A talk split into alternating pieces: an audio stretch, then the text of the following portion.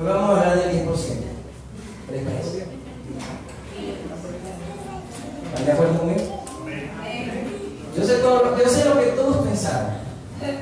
Porque en el curso anterior hice la pregunta y ese es el 10% que creían, pero no es el 10% que ustedes están creyendo.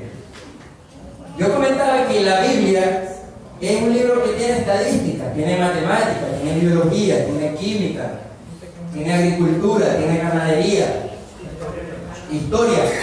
¿Cree usted, vamos a voy a ser un poco democrático, que no siempre suelo ser, pero ¿alguien aquí cree que haya en la Biblia algún tema que no se trate o...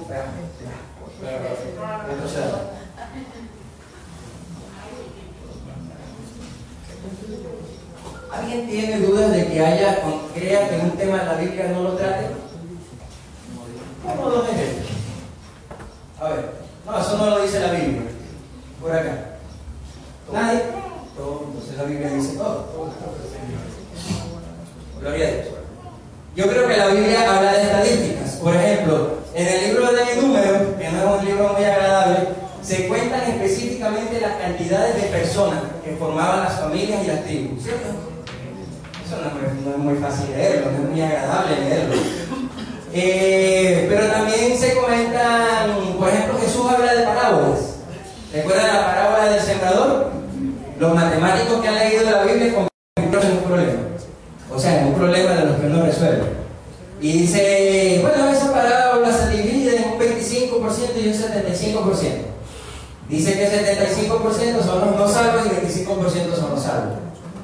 Bueno, yo tengo mi, mi, reserva, ese es tema de otro estudio bíblico. Lo cierto es que sí, pudiera tomarse como estadístico. El mismo Jesús, en su camino, llegan unas personas y le empiezan a decir, yo te voy a seguir, yo te voy a seguir, yo te voy a seguir. Tres personas le dicen, yo te voy a seguir. Cuando Jesús le presenta el currículum, se hizo para atrás. Entonces los ofrecidos no aceptaron. Pero hubo uno que Jesús llamó y él puso excusa. Tampoco aceptó entonces. Estadística ahí cero. Nadie entró. Estadísticamente, ahí no hubo posibilidad de que alguno entrara. Pero otra estadística más alentadora es que Jesús llamó a 12 y los 12 accedieron. Aunque uno después en el camino Pero al principio los 12 se motivaron. ¿Sí o no? Entonces es una estadística de 100%. Otros dicen, por ejemplo, eh, ya esto es más humano, desde el punto de vista de algunos deportes, que un deportista que tenga un promedio de 250, 260, es, un, buen jugador, ahí, está dentro del top. Pero nosotros de repente pudiéramos decir que un un porcentaje de 25% de acierto que nosotros tengamos es muy bajo, ¿sí o no? Yo no me conformaría con un 25%, para mí mínimo 50%. Es más, si lo veo desde el punto de vista de mi trabajo, si a mí me evalúan y yo saco 25%, yo no tengo aumento. Así que yo tengo que aspirar mínimo un 50%. Esos son números. Y el otro porcentaje que ustedes están pensando es el del diezmo. Ese diezmo no es el que vamos a tratar hoy, ese no es el porcentaje. Pero yo cumplo con aclarar esto. Yo estoy de acuerdo con el viejo. Yo creo que está vigente y lo podemos estudiar, analizar, compartir. Igualmente yo voy a respetar al que no esté de acuerdo, ¿ok? Al fin y al cabo, el tema del diezmo para nosotros no causa problema porque no es un tema de doctrina, es un tema de la fe de cada quien. Así es sencillo. Porque como nos dice el pastor, si tú vienes y quieres dar 20%, yo te voy a decir, no, hermano, eso es pecado, deme nada más el 10%. No, yo te voy a aceptar lo que tú quieras dar, porque ese es tu fe. Pero el que quizás por razones personales tenga problemas con el 10, quiera dar el 5, el 1, el 0.5, esa es la forma como Dios empieza a operar su fe. Pero el 10% del que quiero hablar hoy es el 10% de leprosos. ¿Recuerdan la, la historia de los leprosos? No es una parábola, es una historia verídica que está en Lucas. El libro de Lucas, como lo he dicho en otras ocasiones, es el único que tiene una investigación profunda, eh, cumple con el método científico para llevar a cabo su estudio, para luego presentarlo como un resumen final. Y siendo honesto, para quien se lo está presentando, creo que era necesario que fuera de esta forma, porque no se lo está presentando a cualquier persona, se lo está presentando a alguien de autoridad que representaba en ese entonces, eh, llamado Teófilo, eh, que representaba el imperio romano. Entonces tenía peso, no podía presentarle un panfleto, tenía que presentarle un estudio bien detallado.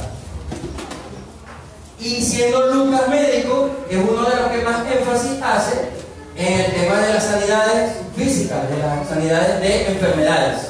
¿Me siguen hasta ahí? Si voy muy rápido me paran, ¿de acuerdo? Por hoy se lo permito. Entonces, en el capítulo 17, Jesús va camino a Jerusalén, según como lo relata Lucas, ya son los últimos días, le queda poco para ser crucificado, y dentro de su ministerio, ya cerrándolo, pues se presenta esta escena, donde dice, yo voy a leer una versión que quizás es un tanto distinta a la de ustedes, pero vamos a hablar del mismo Dice, acá el título es Jesucristo sana a 10 leprosos. No, más bien debería cerrar. Amén. Dice así, a partir del 11. Y sucedió que yendo Jesús a Jerusalén, pasaba entre los samaritanos rumbo a Galilea. Y sucedió. Lo primero que fue un hecho verídico, comprobado. Lo está contando como una narrativa. No está diciendo algo hipotético, algo que quizás pudo haber sucedido y como les digo, no era una parábola. Es algo que realmente se presentó durante la historia. 17 a partir del 11. ¿Lo tienen todos? Vamos a ir. Mejor que no lo pongan entonces van a estar leyendo acá y no van a escuchar lo mismo que yo. Ya, iba a Galilea. Y al irse acercando para entrar a una aldea, le salieron al encuentro diez hombres con lepra que se detuvieron a distancia. Y dando gritos decían, Jesús, Maestro nuestro, ten misericordia de nosotros. Si lo dramatizo diría, Jesús, Maestro, ten misericordia de nosotros. Ahora lo hacía alguna vez. Y al verlo les dijo, vayan, muéstrense a los sacerdotes. Y sucedió que mientras iban quedaron limpios. Y al ver uno de ellos que había sido limpiado, regresó ante él. ¿Ante qué? Ante Jesús. Y glorificaba a Dios en alta voz. Y se postró a los pies de Jesús, dándole gracias. Y este era samaritano. Entonces Jesús respondiendo dijo, ¿no eran diez los que fueron limpiados?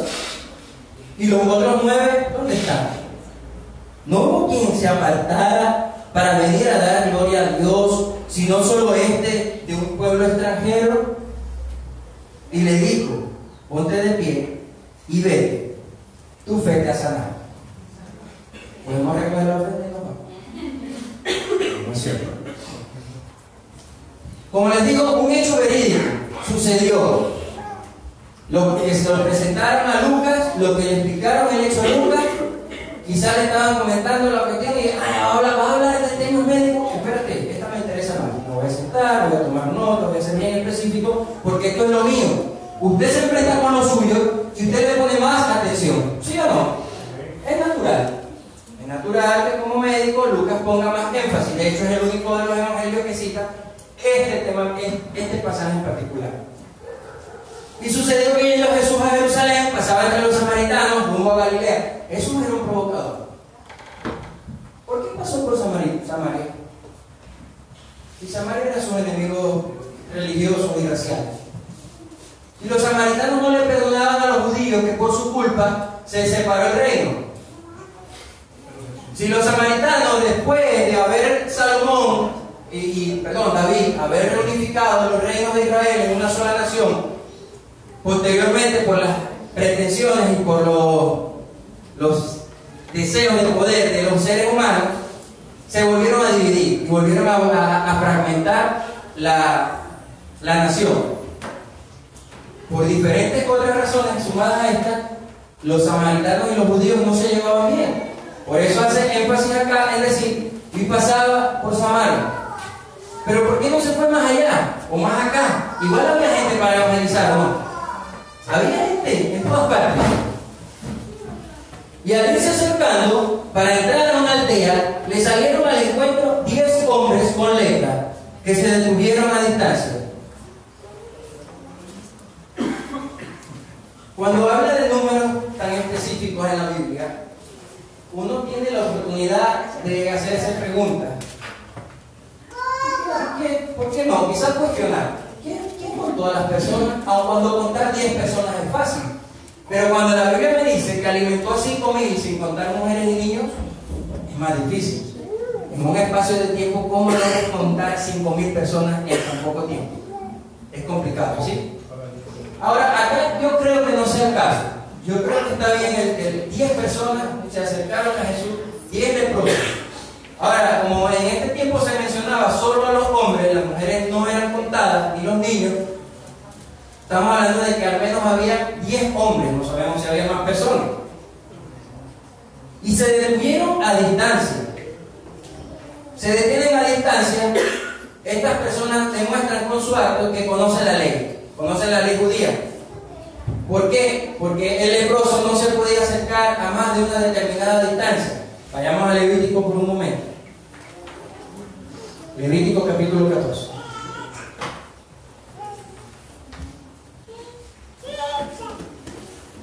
Oh, ya. En el 14, habló Dios a Moisés diciendo, esta será la ley acerca del leproso, el día de su purificación será traído al sacerdote, número uno. El sacerdote lo sacará fuera del campamento, número dos. Entonces el sacerdote examinará si la plaga de lepra en el hombre fue sanada, número tres. El sacerdote mantendrá, mandará traer para el que va a ser purificado dos avecillas. No voy a completo. El 5. Luego el sacerdote mandará sacrificar una avecilla. El 6. Después tomará la avecilla viva y la madera de cordero y la tinta no sé cuánto. El 7. Entonces rociará siete veces al que va a ser purificado. El 8 enseguida va a ser purificado y lavará sus vestidos y restaurará. En el 9, en el séptimo día rasurará todo su pelo, su cabeza, su barba y su ceja. Que la moda está El octavo día tomará los corderos sin defecto. El sacerdote que le declare purificado presentará delante de Dios al hombre que va a ser purificado junto con estas cosas. Luego el sacerdote tomará los corderos. Hermanos, son 32 versículos de instrucciones específicas que tenía la ley para limpiar a una persona de lepra. ¿Lo leemos? 32 versículos. Y luego dice más de la lepra, dice la lepra en las casas, y esos son eh, unos 30 versículos más. Entonces no se acaba el tema de la lepra ahí. Estos leprosos sabían que no podían así de hoy a mañana presentarse delante de alguien que ellos consideraban con autoridad para ser sanados y por eso se paran a la distancia. A una distancia prudencial en la que el grito que yo hice hace un rato, Jesús lo pudiera escuchar. ¿Estamos de acuerdo ahí? Ya. Enseguida, ah, perdón, me voy nuevamente a Lucas. Vamos a ver si lo consigo. Aquí está. Ya. Como ya les dije, dando gracias y dando gritos decían, Jesús, Maestro nuestro, ten misericordia de nosotros. Y al verlos, les dijo, vayan, muéstrense a los sacerdotes. El segundo punto que yo tengo acá, esto es una aparente incoherencia. Jesús le está diciendo a estos hombres que hagan algo que ellos saben que no pueden hacer y él mismo sabe que no puede hacer porque él conoce la ley hay una aparente incoherencia, una aparente contradicción, contradicción en lo que Jesús le dice. Dice, vayan y hagan esto que no pueden hacer. ¿Para qué iban a ir si estaban enfermos? Ahora, viendo de cerca, y como yo digo, masticando los lenticos y de cerquita, al verlo les dijo, vayan, muéstrense a los sacerdotes. Y sucedió que mientras iban, quedaron limpios. A mí me hace entender esto, yo, yo, o sea, esto es algo personal, esto no lo dice la, la Biblia acá, pero a mí me hace entender que su proceso de sanidad comienza en el momento que Jesús los escucha y los ve, o al menos cuando les presta atención aparente. ¿Ok? ¿Por qué? Porque dice, y sucedió que mientras iban, quedaron limpios. Es decir, el proceso de limpieza comienza en ese preciso instante en el que Jesús los atiende. Y él dice, vayan y muéstrense. Había como especie de un estándar, según lo que acabamos de leer en Levítico, si ustedes avanzan y llegan hasta el versículo 32, van a ver que hay como una especie de tolerancia, como un nivel más o menos, llegas a saber, puedes pasar, más o menos, ¿no? Entonces el sacerdote podría decir, bueno, como no es lepra, ya no te estás despedazando, puedes pasar. Pero todavía no puedes quedarte dentro de tu casa, ¿verdad? Te quedan siete días afuera. Entonces parece, yo quiero inferir intencionalmente, que el proceso de sanidad comienza cuando Jesús les dice vayan. Y en el camino continúa ese proceso de sanidad hasta que se da cuenta este hombre que dice que al ver uno de ellos que había sido limpiado, regresó ante él y glorificaba a Dios en voz alta. ¿Cuánto recorrió? No lo sé. ¿Cuánto tiempo le tardó? Tampoco lo sé. Lo que nos ocupa en este momento es que de 10 personas, que al menos, al menos 10 personas que fueron sanadas, solo una volvió. Yo le doy gracias a Dios porque aquí todos fuimos sanados y todos volvimos. Aquí tenemos una estadística perfecta. Todos los que estamos acá hemos sido sanados de algo, ¿sí o no? Amén. Todos estamos acá, entonces somos el 100%. Y si sumamos a los que no venimos, entonces llegamos como a un 200% o más. Amén. Qué bueno, que nosotros sí volvimos. Pero miren lo que hizo. Y se postró a los pies de Jesús dándole gracias. ¿Y saben qué dice? ¿Qué dice después? Ahí. ¿Qué dice su Biblia? ¿Qué dice su Biblia? Por ahí. Sí, pero luego.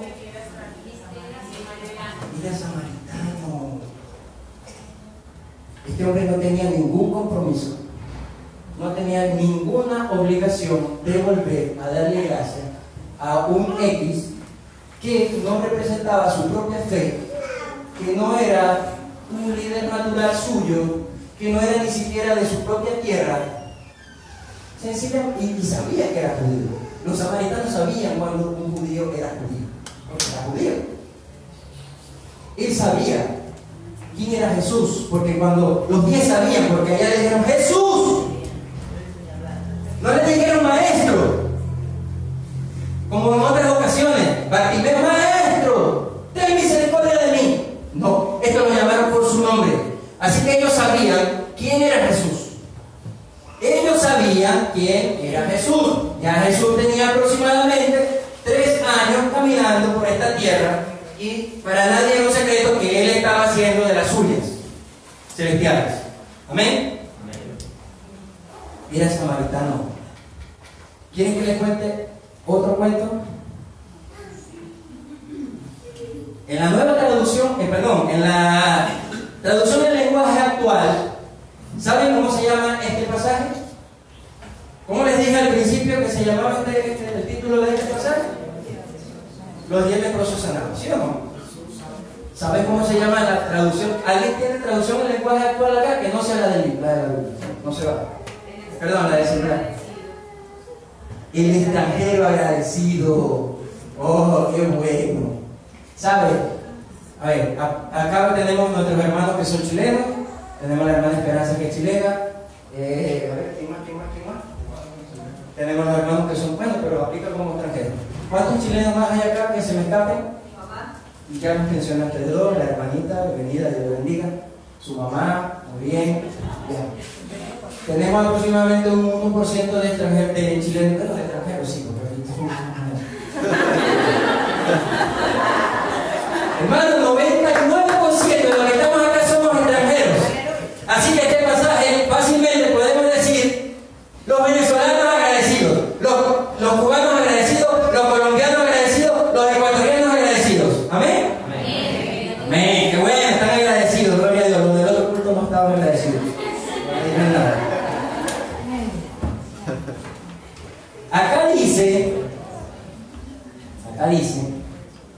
Uno de ellos al verse sano regresó gritando,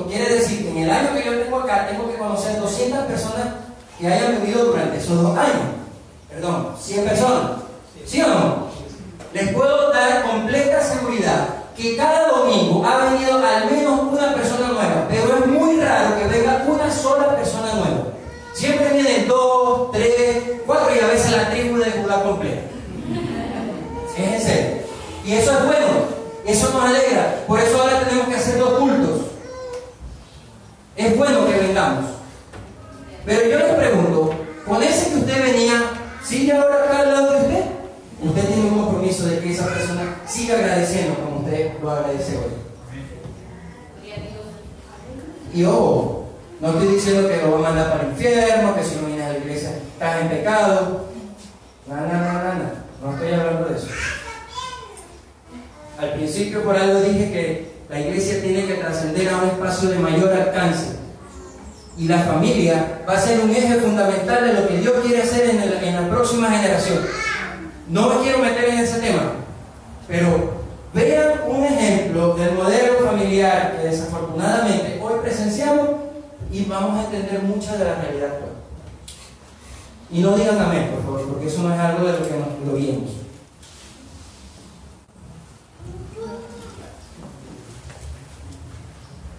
Solo uno. Solo uno volvió. No solamente volvió agradecido, sino que estaba testificando y compartiendo de su fe a viva voz. Si así tan duro se escuchó que de lejos Jesús lo escuchó, si así tan fuerte gritó que a lo lejos Jesús escuchó, imagínense lo fuerte que se escuchaba que ya acercándose venía glorificando a Dios.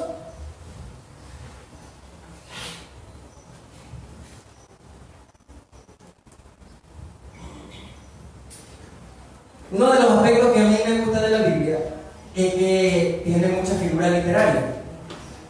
Y dentro de las figuras literarias está el sarcasmo o la retórica. Y a mí me gusta porque yo soy sarcástico. Yo soy, así saben, me gusta el debate, el conflicto, yo alimento esas cosas. Pero aquí otra, parece otra vez Jesús decir una incoherencia. ¿No eran diez los que fueron limpiados? ¿Y los otros nueve dónde están? Luego dice, acá, acá es donde supuestamente de pie pudiéramos pensar que está la incoherencia. No hubo, no hubo, o sea, está diciendo no hubo nadie. No hubo quien se apartara para venir a dar gloria a Dios, sino solo este de un pueblo extranjero. ¿A quién está hablando? ¿A quién está hablando? No, porque. No hubo, no hubo. Eso lo excluye a él. Entonces se le está hablando a otro auditorio. ¿Cierto? Pero ¿a quién le está hablando?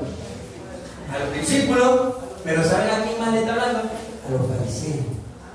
En el siguiente, en el siguiente pasaje, más adelante en el 20, dice, habiéndole preguntado a algunos de los fariseos a Jesús acerca de cuándo vendrá el reino de Dios, él les contestó diciendo, el reino de Dios no vendrá mediante manifestaciones visibles, chismosos. Tienen tres años viéndome hacer milagros y todavía me preguntan cuándo viene el reino de Dios. Lo están tentando, lo están provocando. Están queriendo que Jesús diga una vez más que Él es Dios y que ya Dios está entre nosotros. Y Jesús con su sarcasmo le responde, no vendrá, ustedes no van a ver nada, en otras palabras.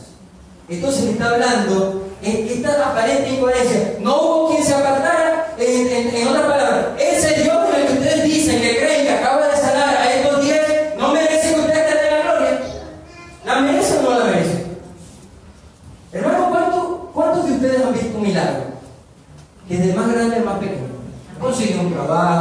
Consiguió donde vivir, eh, tenía piojos y se le salieron, eh, andaba con gluten, no sé qué cosa de gluten y, ya no tiene, eh, intolerancia a la lactosa, este, fue al médico y no había puesto y le dieron un puesto, eh, no tuvo que madrugar para la cita de la PDI,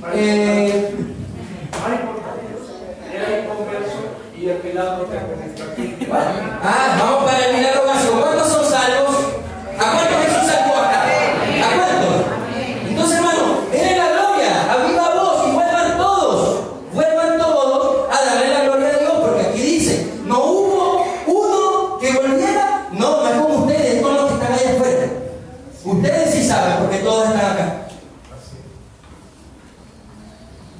Y él le dijo, ponte de pie y vete tu fe te ha sanado. Ahora, estos 10 son unos ingratos, perdón, los 9. Aprovecha que no están aquí ya, así que robo. Los 9 son unos ingratos. Por eso yo llamé este, este sermón, yo le puse ingratitud o religiosidad, pero no lo juzguemos todavía. Vamos a, vamos a estudiarlo un poco. Número uno, como les dije antes, ¿sabían quién era Jesús? ¿Sí o no? Porque lo llamaron por su nombre. Al menos habían escuchado que la gente le diga Jesús. Y con eso yo, yo usé mucho de eso, ¿saben?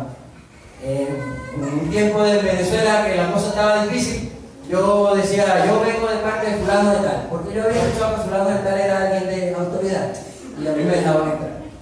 Ya. Confesé mi pecado, oren por mí, gracias, no me vida en el infierno, qué bueno. Ey, al menos, al menos de referencia, sabían quién era Jesús. Luego estos otros nueve no vinieron.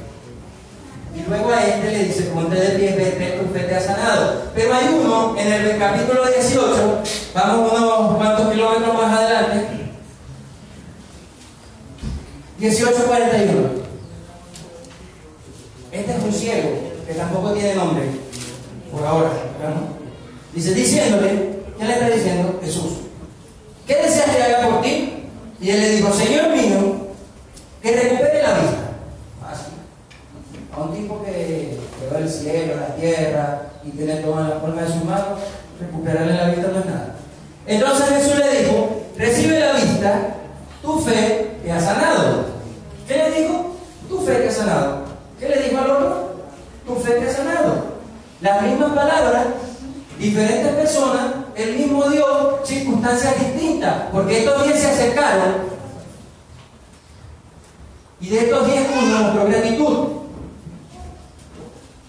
Y del otro no se acercó, sino que Jesús, intencionalmente, aun cuando sí, previamente se había venido y tal, pero como que no había dejado clara su oración.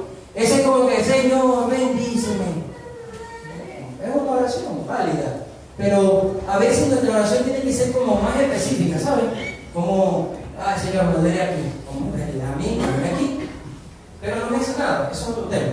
Pero este fue todo esto, ya después que, que romantizó y que se acercó al Señor y no sé qué, bueno, sí, Señor, ya quiero la vista. Fue intencional el Señor recibe la vista. Vete, tu fe te ha sanado. A los dos, diferentes circunstancias, diferentes personas, el mismo resultado, el mismo Dios. ¿De quién depende el resultado? ¿De la persona? Depende de Dios. De Jesucristo Dios. Ahora, ¿qué pasa con la ingratitud de los otros nueve? Veámosla un poco. Vamos a ayudarnos. Número uno, conocían a Jesús. Número dos, conocían la ley. Al conocer la ley y en su embotamiento espiritual o religioso, sabían que tenían que realmente volver. Independientemente de que ya habían sido sanados al completo, todavía no les quedaba la satisfacción. ¿Se acuerdan del joven rico? ¿Por qué el joven rico no vino con Jesús? Todavía le faltaba algo. Había, o sea, siendo rico y cumpliendo con toda la ley, todavía había un vacío en su corazón. Y por eso viene a Jesús.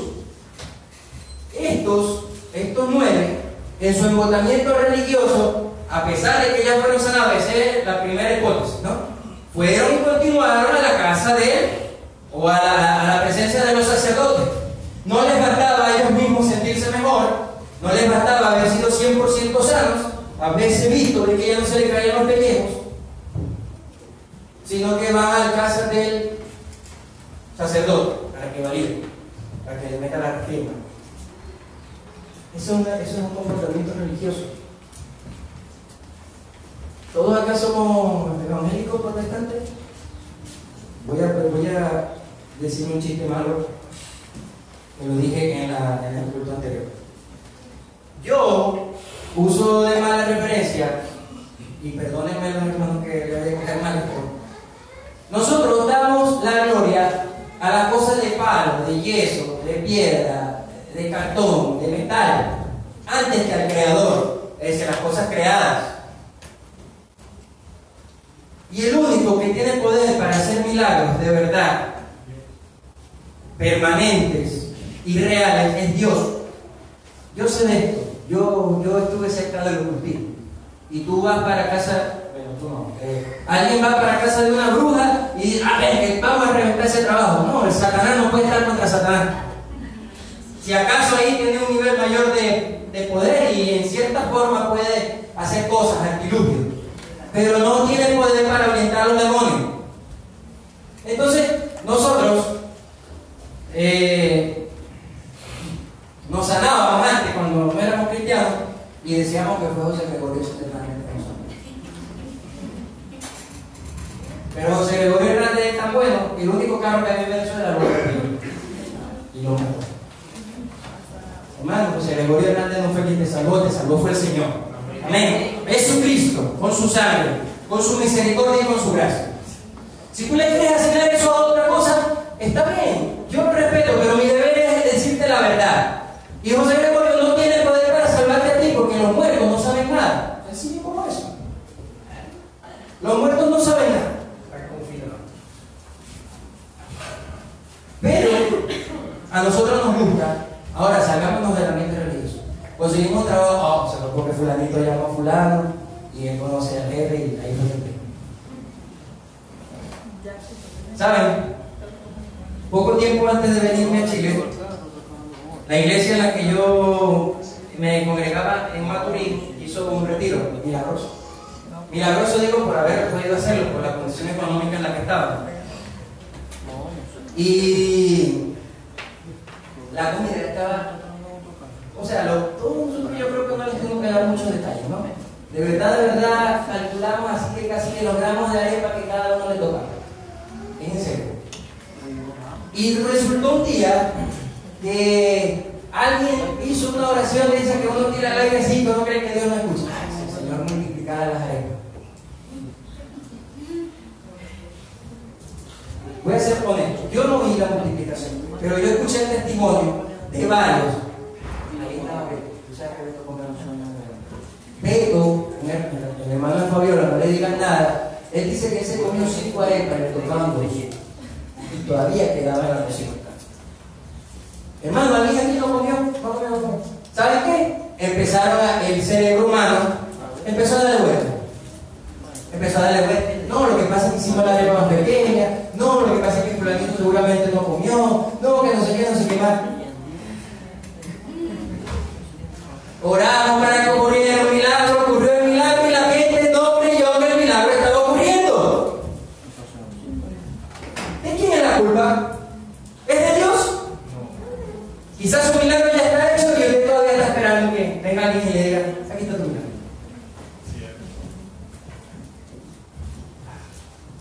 Veamos un momento a Job, la ingratitud.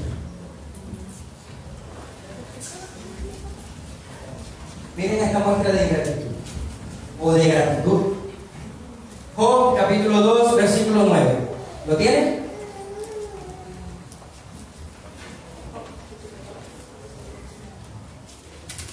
Entonces la esposa le dijo, la esposa de Job, todavía hasta ahora te tu integridad. Blasfema tu Dios y muérete. El problema eres tú, no soy yo.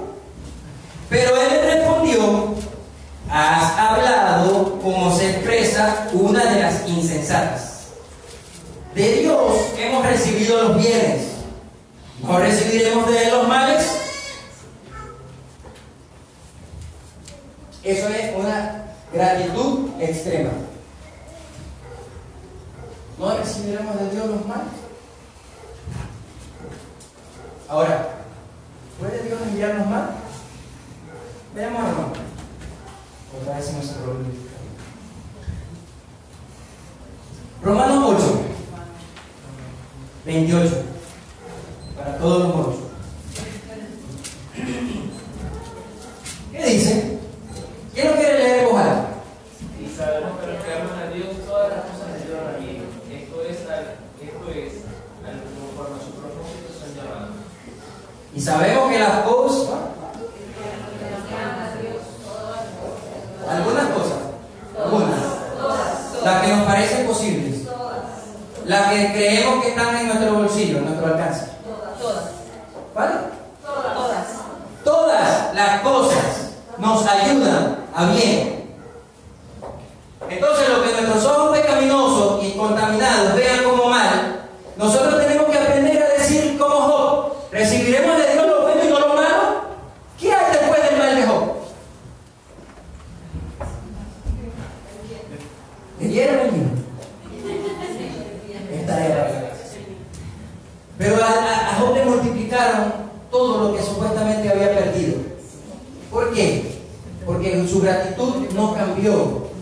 Y yo decía en el culto anterior, tenemos una lucha como padres, yo, yo como padre, por la gratitud de mis hijos. Son terribles. Ingratos como yo soy. No le dan gracias a Dios por nada. Comen.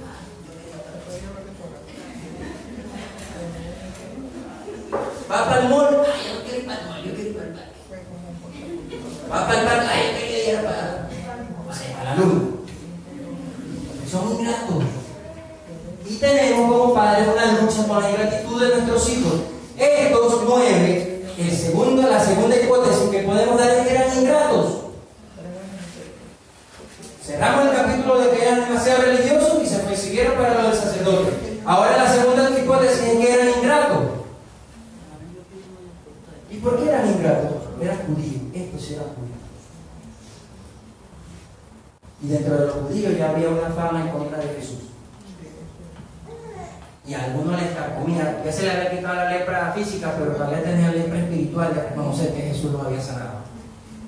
Porque Dios los había sanado. A, Jesús no le, no le importa compartir su gloria con Él mismo que es Dios, con Jehová, con el Espíritu Santo. La segunda cara de la moneda es la ingratitud. ¿Y saben quién es el primero de los ingratos acá? Yo. Yo tengo un trabajo del cual me quejo. Me quejo de mis compañeros, me quejo de, de- de mis líderes, me quejo de la mercadería, me quejo de que no hay orden, me quejo de que no estoy en mi sitio, me quejo de que de noche. Me quejo, no soy, tengo ingratitud en mi corazón también. Debo reconocerlo. Y ahora, mira, ahora mismo me acabo de quejar de mi sitio. Soy ingrato, ¿sí? Porque hay gente que está esperando todavía un hijo, quiere tenerlo. De eso al y mi vecino no califica. Pero hay otra gente que sí quieren tener hijos, todavía no. Entonces en estos días atrás disfruta del desorden de tus hijos porque cuando se vayan vas a extrañar esas cosas. Oh, ¿cuánto me cuesta eso? me cuesta. Soy ingrato. Soy ingrato con mi trabajo, soy ingrato con mi esposa, soy ingrato con, todo. Estoy en el 90%, no estoy en el 10%. ¿Qué hacemos? ¿Cómo salimos de ese letargo? ¿Nos dejamos llevar por la ola de la mayoría? Seguimos, importa, porque así se hace normal. Eso, es lo que todo el mundo hace. ¿Sí o no? Ah, ¿Para qué yo voy a ser distinto? Si voy a encontrar la corriente. Como también leí en días, el tipo era tan cabeza dura que cuando se murió ahogado lo consiguieron corriente abajo.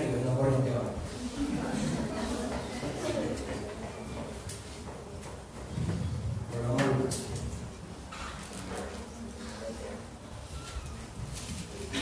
Somos ingratos. ¿Cuál debe ser nuestra actitud correcta? Voy a terminar con esto.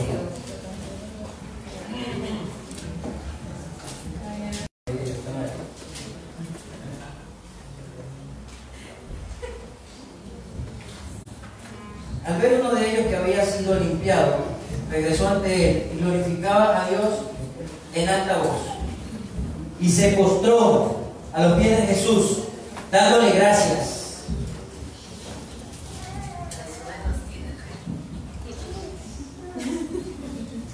Tres actitudes. Número uno. Número uno. Vio que había sido sanado. Los otros no vieron que había sido sanado, posiblemente. Número dos. Regresó a donde lo sanaron. Número tres. Glorificaba al Padre en voz alta.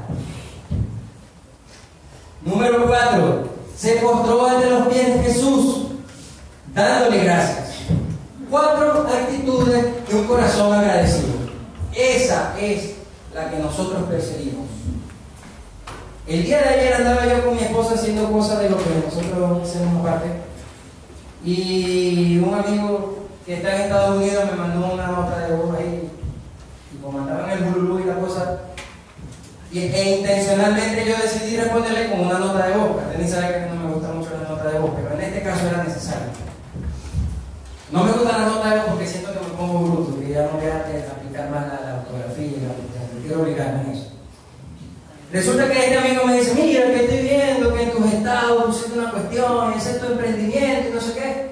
Y yo le digo, bueno, sí, más o menos, le conté la introducción, cuando estábamos en Venezuela, nosotros empezamos algo y luego pasé a la conclusión. Pero esta parte se la dije en voz alta. Yo de por sí hablo alto. Y esta la dije más alto intencionalmente porque yo estaba rodeado de mucha gente. Que si bien yo no puedo evangelizar personalmente, yo así sea como sea, van a escuchar la palabra de Dios. Y dije, mira hermano, yo te voy a decir una cosa. Esto es simplemente la gracia de Dios.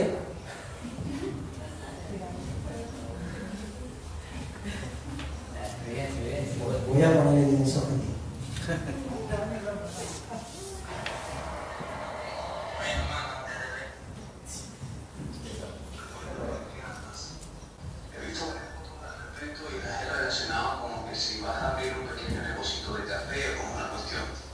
Cualquiera sea está muy bonito. Me gusta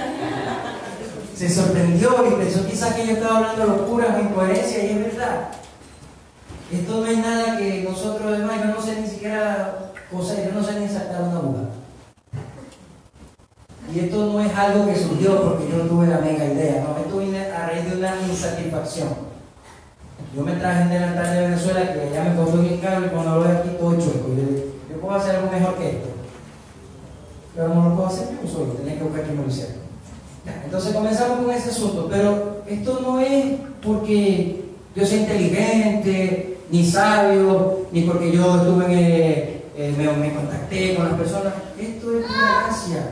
¿Y qué quería yo? ¿Que la gente me viera a mí? No, yo quería que esos chilenos que estaban alrededor me escucharan de Dios. Porque si no escuchan el Evangelio, escuchen un testimonio. Y este hombre que se regresó venía a carta dándole la gloria a Dios.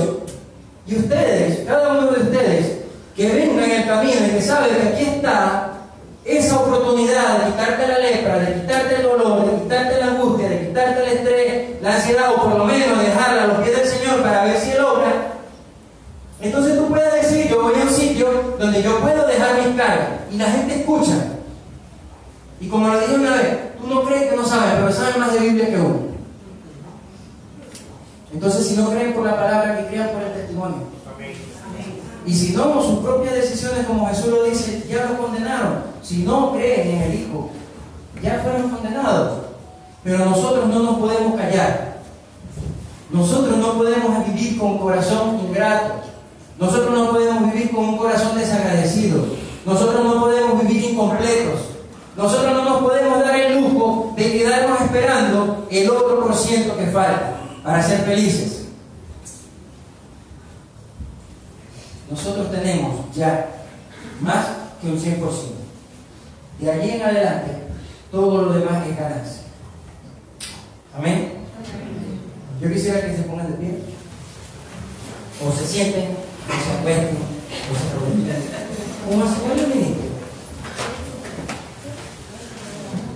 Como la gratitud que está en su corazón sea suficiente para mostrar.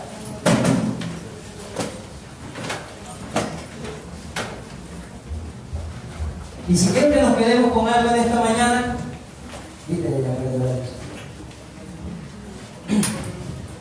que sea con el versículo que leímos de Romanos. Todas las cosas nos ayudan para bien. Yo sé que no estoy hablando algo que sea fácil de procesar o de digerir. Sobre todo cuando uno está dentro de la licuadora, uno no sabe que se va a convertir en jugo o en crema.